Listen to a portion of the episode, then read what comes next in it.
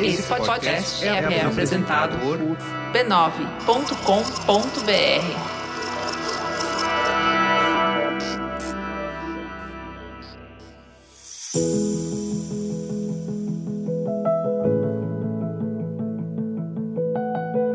Mamileiros e mamiletes, eu sou a Juva Lauer. Eu sou a Cris Bartz. Sejam bem-vindos a Tempos Modernos, uma minissérie do Mamilos com apoio de Tamarine. O ano está quase acabando e a gente já começa a avaliar tudo o que fizemos e o que não fizemos. E aí a gente passa a se perguntar: quais serão os projetos do próximo ano? Quais serão as metas, sonhos e desejos? É isso aí, né, Ju? Cara, é, e a gente sabe que uma das maiores preocupações é o trabalho, porque ele ocupa a maior parte do nosso tempo e é a fonte de renda que media muito das nossas escolhas e possibilidades. Pois é, por isso que nessa minissérie a gente vai conversar com formadoras de opinião para falar sobre quatro temas que temos certeza que estarão presentes em muitas resoluções de ano novo: entrevista de emprego, como pedir aumento, os desafios da rotina do home office e, por fim, sobre quiet quitting a demissão silenciosa. Vamos juntos!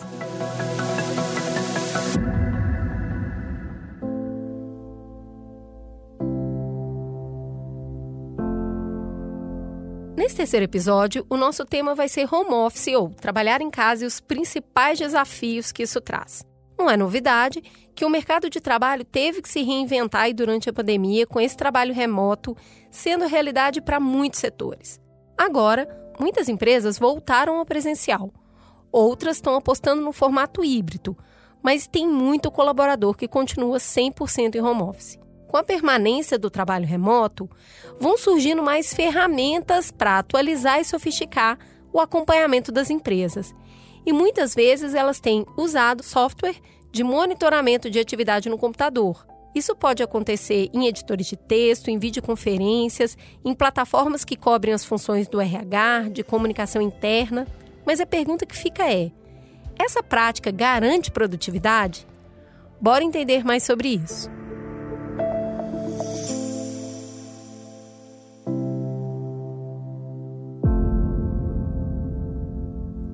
Para falar sobre esse assunto, a gente trouxe uma convidada que entende bastante do riscado.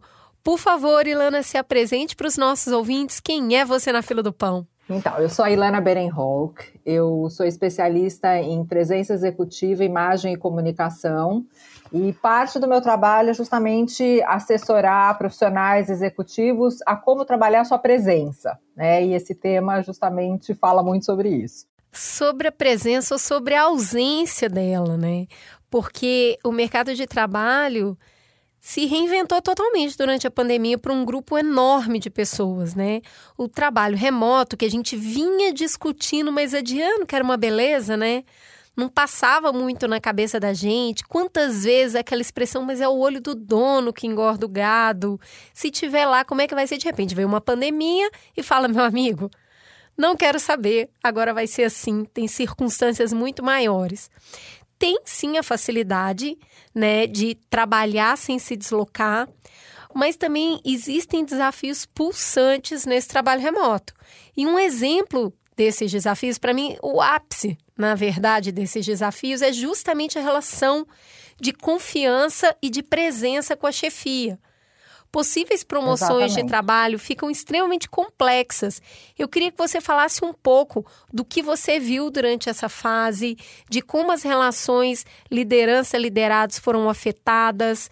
Qual é o diagnóstico? Bem, a gente sabe que uma das coisas que essa pandemia causou, né? Acho que a gente lembra no, né, no começo, né? Teve essa, o que em inglês eles chamam a, a, o Zoom fatigue, né? Essa fatiga do, do, de ficar o tempo inteiro disponível para as pessoas, que eu acho que é uma das grandes expectativas meio que se criou nessa, nesse formato novo de trabalhar. Tudo bem, você está na tua casa, mas você senta numa cadeira, você fica na frente do computador e você entrega, né?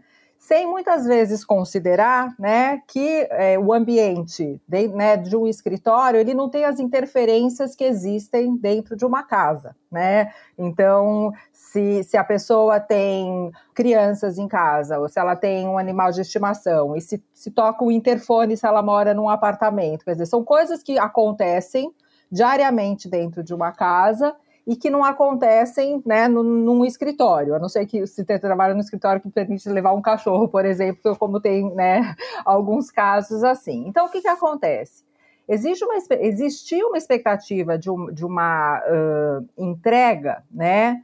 Que ao mesmo tempo que existe essa expectativa de uma entrega que deveria continuar sendo do mesmo jeito, pelo fato de você não estar, tá, né, sob a minha supervisão, muitas pessoas, e principalmente pessoas e lideranças e chefias que têm uma tendência a microgerenciar tudo que acontece, né?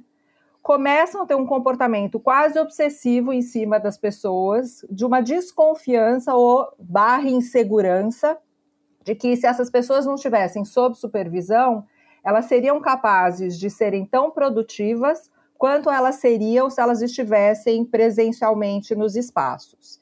E aí começa uma, uma confusão né, entre ser ativo e ser produtivo. Né? Quer dizer, eu posso estar tá fazendo coisas, mas isso não necessariamente vai uh, configurar uma pessoa extremamente produtiva em termos de entrega. Né? Então, é por aí que a gente começa a desenrolar esse tema que é extremamente complexo. Pois é, a gente viu números bem interessantes sobre essa ausência da presença.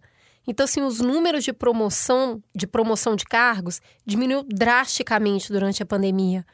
As chances de bônus de quem estava trabalhando remoto diminuiu 38% daqueles que nunca saíram do escritório. A gente vem de uma dinâmica muito forte de comando e controle.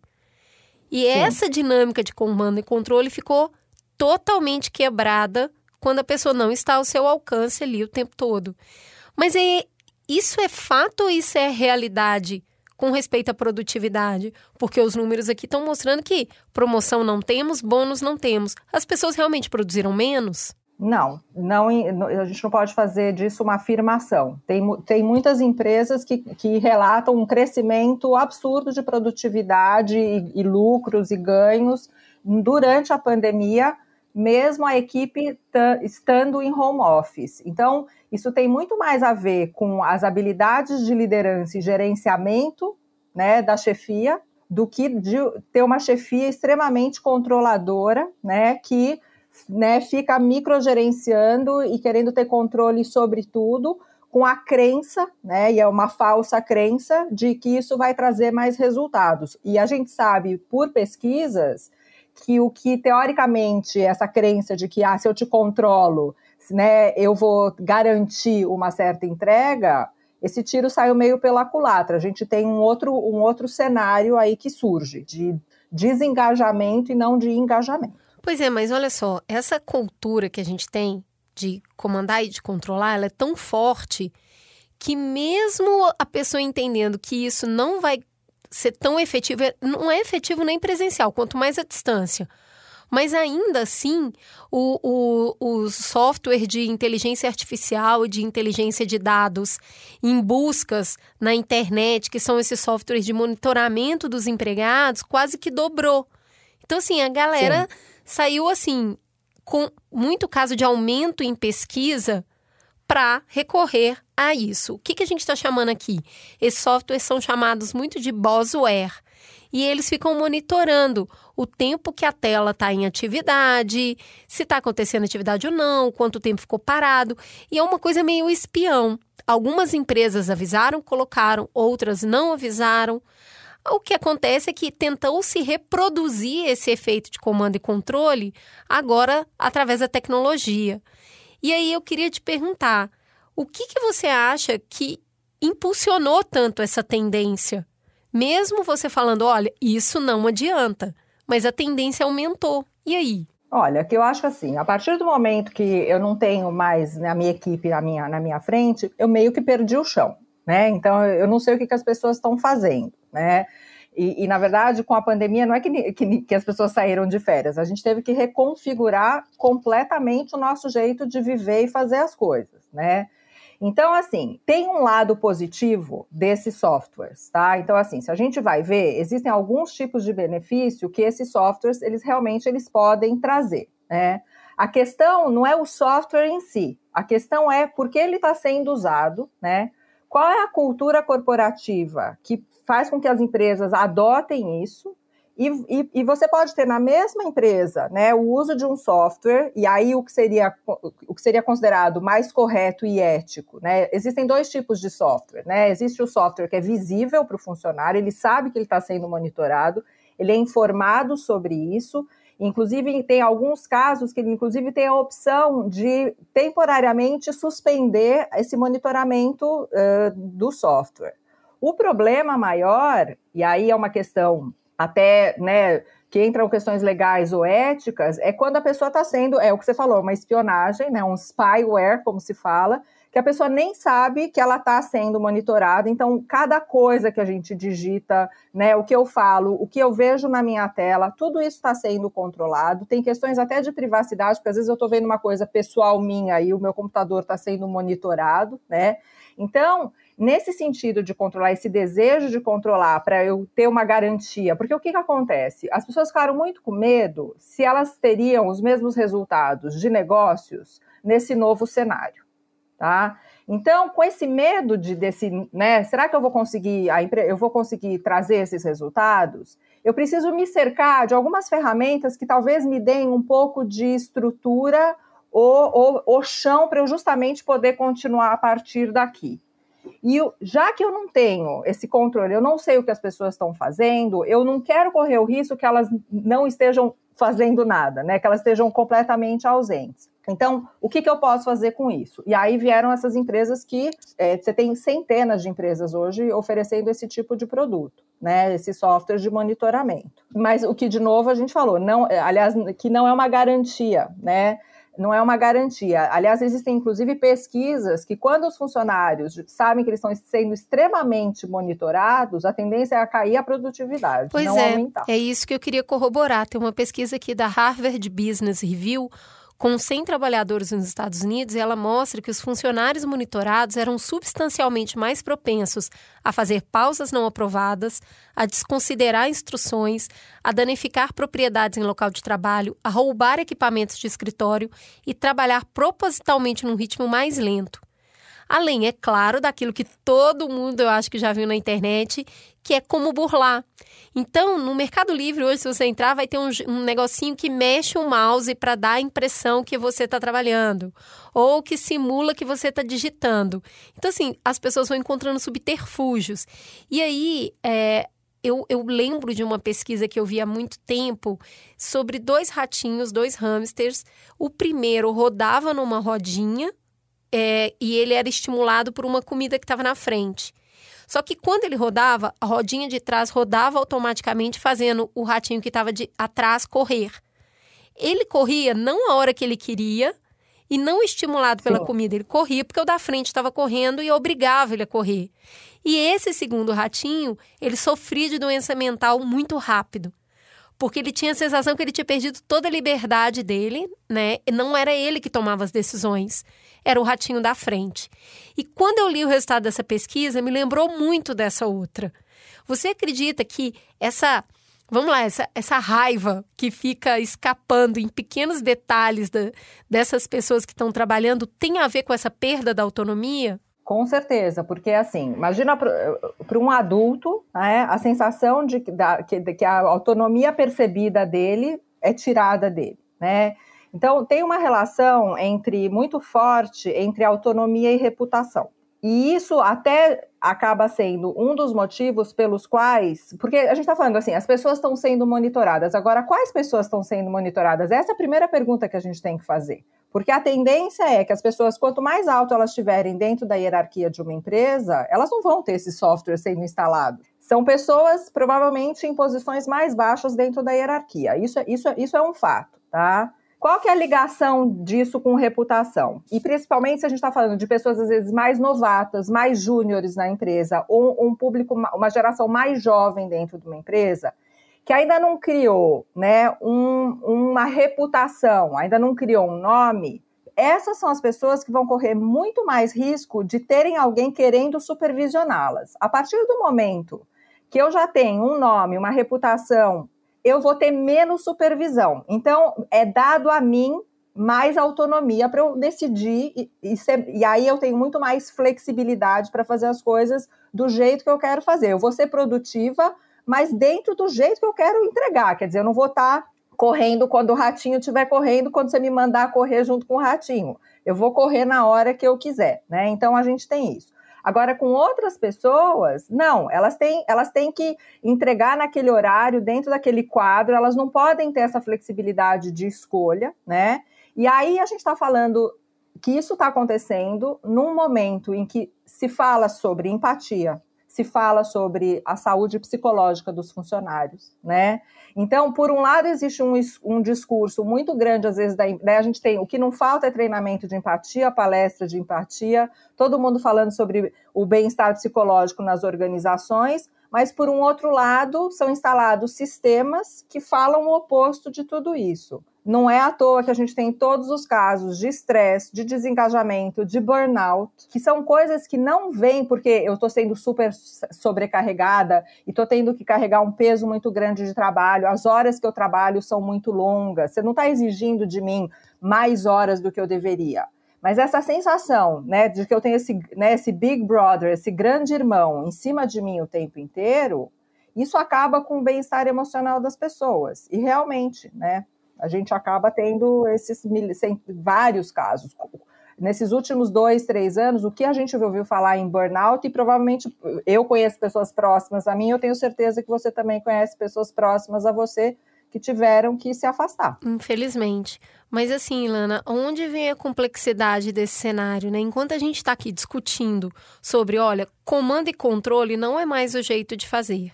Se você vai usar tecnologia ou a presença física para fazer isso, você vai perder pessoas, você vai quebrar pessoas. E aí, ao mesmo tempo, e aí não tem como não trazer essa pauta, a gente tem o Elon Musk, que demitiu pessoas por e-mail em massa, não deixou as pessoas nem entrarem no escritório para buscar coisas que poderiam ter lá. Falou para outra fábrica dele, a Tesla, que era para voltar presencial e se não voltasse estava demitido. E tem muita gente que concorda com esse estilo de gestão. E eu queria te perguntar isso, parece que a gente vai avançando na conversa, parece uma pessoa deste tamanho, do tamanho de Elon Musk, para assim entrar devastando tudo que a gente tem conversado sobre saúde mental, sobre respeito, sobre comando e controle não funcionar mais. E ele fala: tem uma fila de gente querendo trabalhar aqui. Se você não quiser, vou chamar outra pessoa. E aí, como é que, como é que no mesmo mundo cabe essas duas conversas? Olha, acho que tem vários pontos aí. Acho que uma das coisas que eu gosto muito, Cris, é olhar para a questão dos valores. Então, é, existe, existe um, um, um psicólogo é, chamado Shalom Schwartz, que ele, ele, ele tem uma teoria de valores, que ele identificou quatro grupos de valores, em que nesses quatro grupos estão distribuídos 19 valores que são reconhecidos em diferentes países, tá? Então, existe um grupo que, para essas pessoas, o que é importante é poder, segurança, imagem, domínio sobre o outro.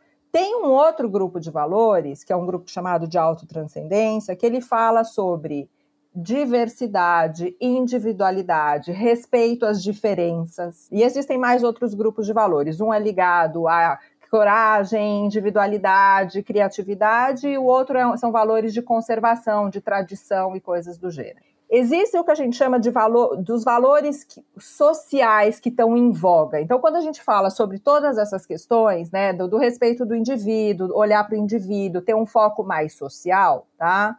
É, existe uma conversa contemporânea que valoriza essas coisas, mas não significa que esse indivíduo, né, no caso o Elon Musk, compartilha dos mesmos valores. Então, por mais que a gente esteja indo numa, numa direção, né, de olhar para isso e valorizar isso, não significa que aquela pessoa dentro daquela empresa, e, e aí, de novo, o que eu tinha falado lá atrás, a questão da cultura, qual é a cultura corporativa, né? Que no caso, ela sempre vai refletir quem é o dono daquela empresa, então, no caso do Elon Musk, ele é o dono, tá? Então, muito provavelmente, pelo que a gente vê, né, não só nesse exemplo, mas de outros comportamentos que ele apresenta, para ele, o, o, foco dele é pessoal, né, é de poder, e aí é o que ele vai querer, é o que ele vai querer manter. Isso é, uma, é um fator. Um outro fator, né, que é a questão da manutenção do status quo. Né? Então, toda vez que existe uma sensação de mudança e de avanço, tá, as pessoas vão correr para que a mudança seja a menor possível. porque eu quero manter as coisas do jeito que elas sempre foram. Então, é assim, olha, a gente deu um, a gente deu um jeitinho para a gente poder continuar trabalhando e fazendo negócios, mas a pandemia acabou, entre aspas, vol tudo volta para trás. Então, as pessoas são muito mais propensas a quererem manter o status quo do que aceitar a mudança do status quo. Elas querem a preservação dele. Isso e, e aí é o que a gente vê, né, acontecendo. Você tem toda a razão e cabe tudo no mesmo espaço, né? Tem uma, um grupo querendo avançar na conversa e um grupo querendo manter essa conversa. Agora, tem uma questão que não dá para se discutir, que quando você vai para esse lugar de controlar esse, trabalha com esse framework, você está atrelando qualidade somente a uma métrica de entrega. E aí Sim. eu fico me perguntando se isso não é uma miopia de resultado. Porque tem uma série de coisas que acontecem. Você estava no início falando um pouquinho. Você está trabalhando em casa, e aí tem o barulho da casa, tem o cachorro que late. Mas no escritório, vai ter o colega que te cutuca, vai ter o cafezinho no corredor. Você também não trabalha 100% do tempo dentro do trabalho. Tem muito das relações pessoais que elas vão ser construídas e as ideias vão surgir a partir da conversa de corredor que você teve, uma reunião que você nem falou nada, mas ouviu muita coisa interessante. Como que a gente faz para transformar essa, essa métrica do que, que é entrega, do que, que é qualidade de trabalho? Então, aí aqui, não tem um padrão para isso. Essa é a grande questão, né? Vai depender muito da empresa e da liderança, de como a forma que eles entendem o que é a colaboração de, de, de um funcionário. Então, se tem empresas que é pelo número de horas que eu tiver sentada aqui e o quanto o relatório final desse, desse software de, de, de monitoramento vai me dizer que eu fiquei na frente do computador.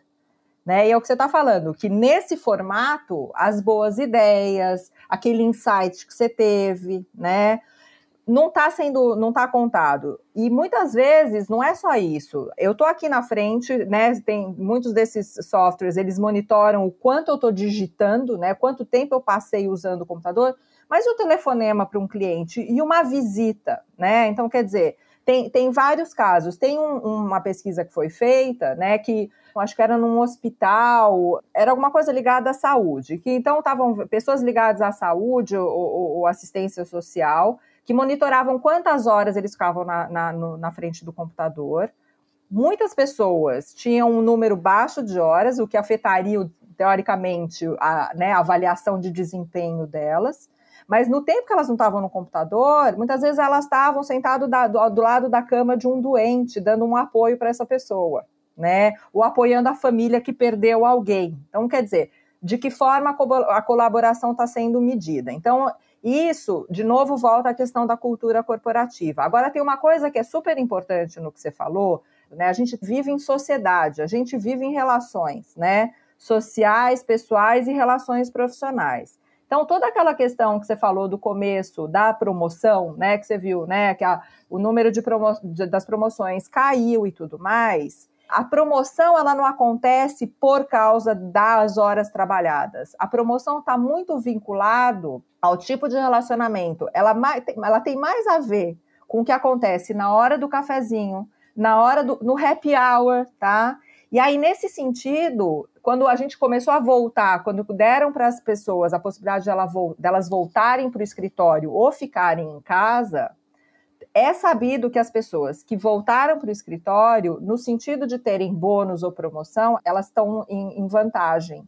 E aí, quando a gente vai para a questão da mulher, que muitas vezes né, te, ficou em casa, né, e, e, e, e, por causa de filhos ou coisas do gênero, né, e aí ela não está nesse ambiente, fora todas as desvantagens que a gente já sabe que existem, né, é, Toma essa não essa. presença física tomou mais essa, exatamente, tomou mais essa, porque ela não está na hora do cafezinho, ela não é lembrada. Ela não vai para o happy hour, ela não é lembrada, né?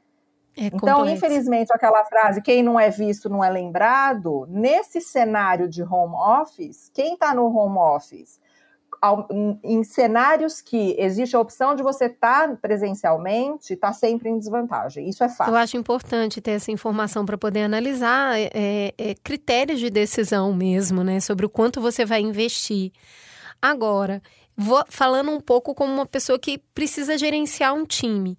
Foi desesperador o meu tipo de gestão, por exemplo, o jeito que eu sabia fazer, tinha muito a ver com a presença física, de conseguir perceber a pessoa pelo semblante, pela postura corporal, pelo tom de voz, pelo cheiro.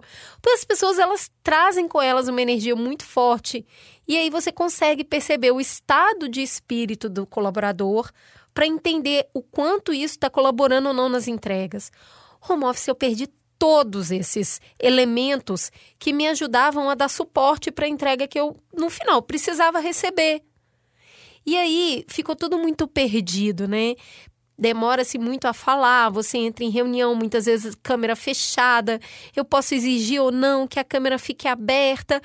O gestor também sofreu muito, né? Nesse lugar de eu perdi o jeito que eu sabia fazer, como que eu faço agora? Eu não quero que as pessoas se sintam nem invadidas, nem desassistidas. E, ou seja, parece que só dá para errar. Me conta um pouquinho o que, que você vê de ferramenta que a gente tem para responder esse cenário tão complexo. Eu acho que existe uma ferramenta só que se chama abrir espaço para as conversas sobre essas questões antes de entrar no hoje a nossa agenda, o que a gente precisa realizar. Eu tive casos de clientes, tá, que tinham estavam nesse mesmo nessa mesma condição, que tinham que liderar à distância, Inclusive, pessoas que. Eu, eu, eu, tive, eu atendi um cliente durante a pandemia que ele tinha acabado de entrar na empresa, ele tinha uma equipe para liderar, veio a pandemia, ele não teve nem a oportunidade de conviver presencialmente muito com esse time. E foi já direto para o Zoom, né? Essa coisa do Zoom. E chegou uma hora que ele não conseguia, né, que o, esse período de construir relações, né, que a gente tem no presencial, que a hora do cafezinho, como você falou, ajuda muito, ele não teve nem essa oportunidade. Então, porque a tela é uma tela, tá? Eu posso estar frente a frente com você, né, na mesma sala e não conseguir estabelecer nenhum tipo de conexão com você, mas eu, e eu posso ter uma tela na frente e a gente ter uma super conexão. Isso tem a ver com intenção. Qual que é a minha intenção? Né? Eu acho que essa é a palavra-chave. Então, se eu quero causar, se eu quero provocar um bem-estar psicológico, eu quero provocar engajamento, eu sei que eu perdi certas nuances, que eu conseguia ler as pessoas porque eu estava junto com elas, o que, que eu posso fazer nesse formato, né, para não vai ser do mesmo jeito, mas que garanta esse lado, né, mais ligado ao relacional, ao emocional, justamente porque se ele for desconsiderado, toda a questão de produtividade, entrega vai ser afetada. Sim. Isso é, é, sabido. No né? final, liderança é então, é sobre cuidar de pessoas. Exatamente. E esse então, cuidado eu, eu... ficou muito abalado, né? É, e eu falava, então a gente combinou, por exemplo, eu combinei com esse, com esse, com esse meu cliente dele começar a semana entendendo como as pessoas estavam. Quer dizer, essa era a primeira conversa com essas pessoas. Ninguém tinha a obrigação de, de se abrir, não era uma. Mas quem precisasse trazer, ou seja, no grupo ou individualmente, questões, precisaria ter esse espaço. Só que esse espaço precisava ser, ser comunicado. Porque a questão é que, é que eu falo, se eu não comunicar, as pessoas não vão saber, né? Então, o que, que eu posso criar como espaços de conversa? E para as pessoas saberem que lá existe essa possibilidade. Elas vão usar se elas quiserem ou não. Mas é realmente complexo. E a coisa da câmera fechada, né? Não era todo mundo que queria aparecer, né? E, e a gente sabe que né, no final, eu sou uma pessoa que defendo a câmera aberta, mas eu sei hoje que muito dessa estafa que veio do, pelo uso do Zoom é justamente para as pessoas estarem se vendo o tempo inteiro, né? Então, eu não estou só vendo o outro, eu estou me vendo também, isso acaba sendo muito cansativo, né? Então, eu falo, o truque é olhar para a câmera e nem olhar tanto para a tela, porque aí você nem se vê tanto, né? Você não, você, você, aí você estabelece até contato visual com a pessoa com quem você está conversando. Eu aprendi né? isso com o Merigo, de fazer reunião e desligar a câmera, o Merigo aqui que trabalha com a gente, que você desliga a sua própria câmera, você vê os outros, mas não se vê, porque o tempo que a gente está se vendo, a gente está se avaliando o tempo todo, né? Como Exatamente. é que tá meu rosto, como é que tá minha, minha postura. E essa questão também do abrir câmera tem muito a ver com o local que eu estou, né? Eu mesmo ouvi amigas falando. Aconteceu comigo também. Fazer reunião enquanto está fazendo almoço, catando brinquedo no chão, atender na porta porque tá chegando o moço para olhar a internet. E você não quer que o pessoal da equipe toda te veja descabelada e fazendo várias coisas ao mesmo tempo. O que eu queria te perguntar é o quanto da vida faz sentido entrar no ambiente de trabalho E o quanto a gente tem que preservar essa isso aqui que, a gente, que nós duas conseguimos montar hoje, que é a sua estante de livros atrás, a senhorita com cabelo penteado, eu também, né? Sim. Estamos aqui, assim, super bonitinhas. Não dá para ser assim sempre. Mas isso parece passar uma imagem antiprofissional. Acontece ou não quando, quando tá tudo acontecendo ao mesmo tempo? Olha, você está me falando isso, a primeira coisa que veio à cabeça, eu não sei se você acompanha aquela atriz Ilana Kaplan, que tem a minha homônima, que Sim. fez vários vídeos, né, maravilhosa. É de bom tom. é de bom tom, e ela fazia, então eu sou decoradora, tata, e ela falava, se você é arquiteto, faz um fundo assim, se você... Exato. Então, porque todo mundo investiu né, na, na, nossa prateleira de livros ou qualquer outro cenário na pandemia. Né? Então, o que, que acontece? É, eu, quando eu vou para o escritório, né, eu fecho uma porta que o meu estilo de vida, as minhas crenças, né, a minha visão política, isso não é de interesse de ninguém, é, é, é, tá dentro da minha casa, ninguém precisa ter acesso a isso. Na hora que eu abro a câmera, eu estou abrindo a possibilidade, abrindo um olho para facetas minhas, né? Que muitas vezes eu guardei muito bem até esse, esse momento. E a partir de agora, tem uma suscetibilidade, as pessoas vão começar a enxergar coisas sobre mim. E se a gente está falando de, de, uma gestão de uma imagem, que talvez não seja interessante, talvez eu queira manter no privado, né? Então, nesse sentido, eu posso fazer escolhas que estejam alinhadas com a forma que eu quero ser percebida e quero me posicionar profissionalmente. Ilana, eu aprendi bastante aqui. Eu acho que nesses processos de movimento e contramovimento, né, se a gente vai olhar para o humano ou para a máquina, o Mamilos sempre se posiciona pelo lugar humano. Para o lugar máquina, que é esse fabril, comando, controle, você tem que render, não pode errar, que é o que mais se assemelha à máquina, a gente entende que a gente está tentando dar lugar para um lugar que é real, que é o lugar do humano, que vai falhar, que vai doer, que vai chorar, que hoje não quer e que quando quer brilha muito, cria muito, é capaz de muito. Se não é comando e controle, o que, que é agora? Qual é esse meio de gestão que a gente está buscando romper para avançar nessa conversa? Que nome a gente dá para isso? Olha, é, né, antes da nossa conversa eu estava né, fazendo uma pesquisa e lendo, e, e, uma das coisas que é sabido, que as, uma das coisas que mais segura os talentos nas empresas é a sensação de flexibilidade. Eu acho que é, é, é a palavra que eu vejo como uma palavra que para substituir essa visão de comando e controle, né? Então, uma, uma, flexibilidade responsável, talvez eu colocaria essa palavra aí, sabe? Com, com, responsabilidade, né? Não flexibilidade no sentido que tudo vale, né? Mas eu assumo a responsabilidade, mas me deixo fazer do meu jeito. Eu queria muito te agradecer, porque eu acho que a gente é, ainda tem muitas incertezas, não tem nada pronto. E eu gosto muito quando você traz a palavra flexibilidade, porque flexibilidade não é bagunça. Mas eu olhar a individualidade para entender o que funciona para cada um. E mesmo que não tenha uma visão humanista da liderança, há de entender que isso no final do dia, você não é você não é bonzinho porque está fazendo isso. No final do dia você tem melhores números porque você está fazendo isso. Então eu acho que é, é uma proposta de um outro caminho para chegar num lugar onde todo mundo deseja chegar, que é um caminho produtivo. Só que esse lugar da individualidade, ele pressupõe um lugar de entender e conhecer um humano com o qual você está lidando. A gente sai muito do que é um padrão único, e aí eu vou entender como é que cada um funciona para eu entender o que é possível flexibilizar para chegar no lugar que precisa. Um desafio novo para a liderança, hein? Eu acho, mas assim, acho que a gente também, uma das, talvez uma das grandes é, mudanças de lente, de jeito de olhar, é em vez de olhar para aquilo que, que eu acho que falta para aquele indivíduo, é ver, ver aquilo que ele tem de sobra e que ele traz como colaboração, né?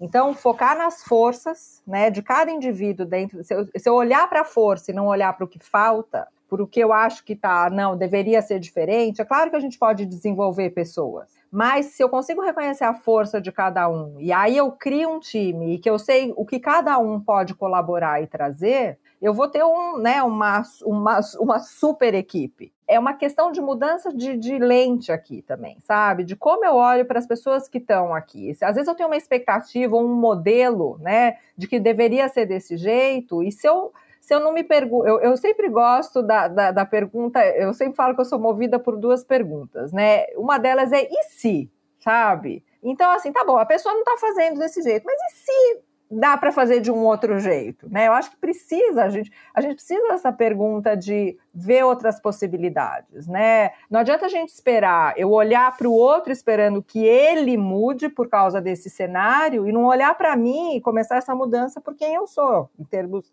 nesse papel de liderança. É isso aí, Lana, muito obrigada. Foi um prazer falar com você. Eu acho que vou precisar de mais dicas de gestão também. Essa lente aí não é fácil de trocar. Eu acho que a gente é, como liderança e como liderado precisa ter mais compaixão também. É uma mudança muito brusca, tá todo mundo aprendendo junto. É o mundo das incertezas. E aí, se todo mundo abre mão das certezas, eu acho que já é um bom começo. Muito obrigada. Seja sempre muito bem-vinda ao Mamilos. Eu espero que a gente se fale mais vezes. Obrigada, Cris. Foi um prazer bater esse papo com você.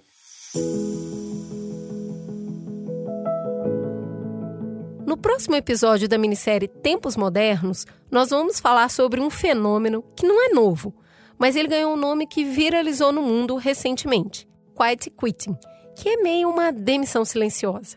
Já manda o um invite para não esquecer desse encontro.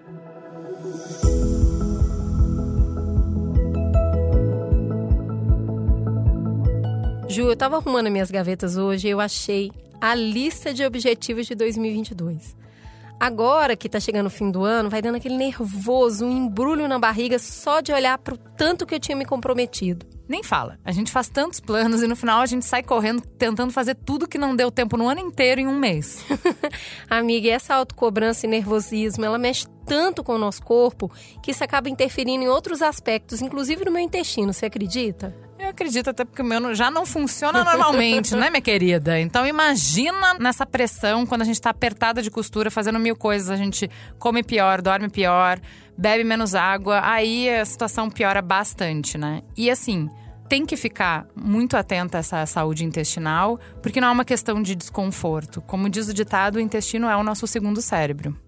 Mas o que, que você faz de fato, assim, para lidar com essas dificuldades? Oh, o ideal, o ideal não que a gente consiga fazer, né, muito bem, é sempre fazer exercício, isso tem um impacto muito grande. É, a comida com fibra faz muita diferença e água, né? Eu procuro tomar um litro de água em jejum quando eu acordo. Isso ajuda, minha mãe fala, pressão positiva.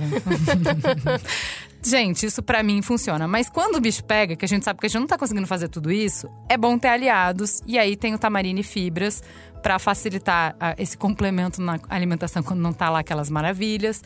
Tem o tamarine fitoterápico em cápsulas e geleia para quando a gente assim realmente está numa situação, né, que precisa de um alívio rápido. Agora, preste atenção, a dica de milhões, tá? Isso eu descobri agora esse ano e tá fazendo muita diferença na minha vida. Para manter a flora intestinal equilibrada, não dá para agir só no problema. E aí, Tamarine tem o Probium, não sei se você conhece. É um produto de consumo contínuo para equilibrar a flora. Então é prevenção, muito melhor do que agir quando a gente já está com problema, é evitar o problema, não é mesmo?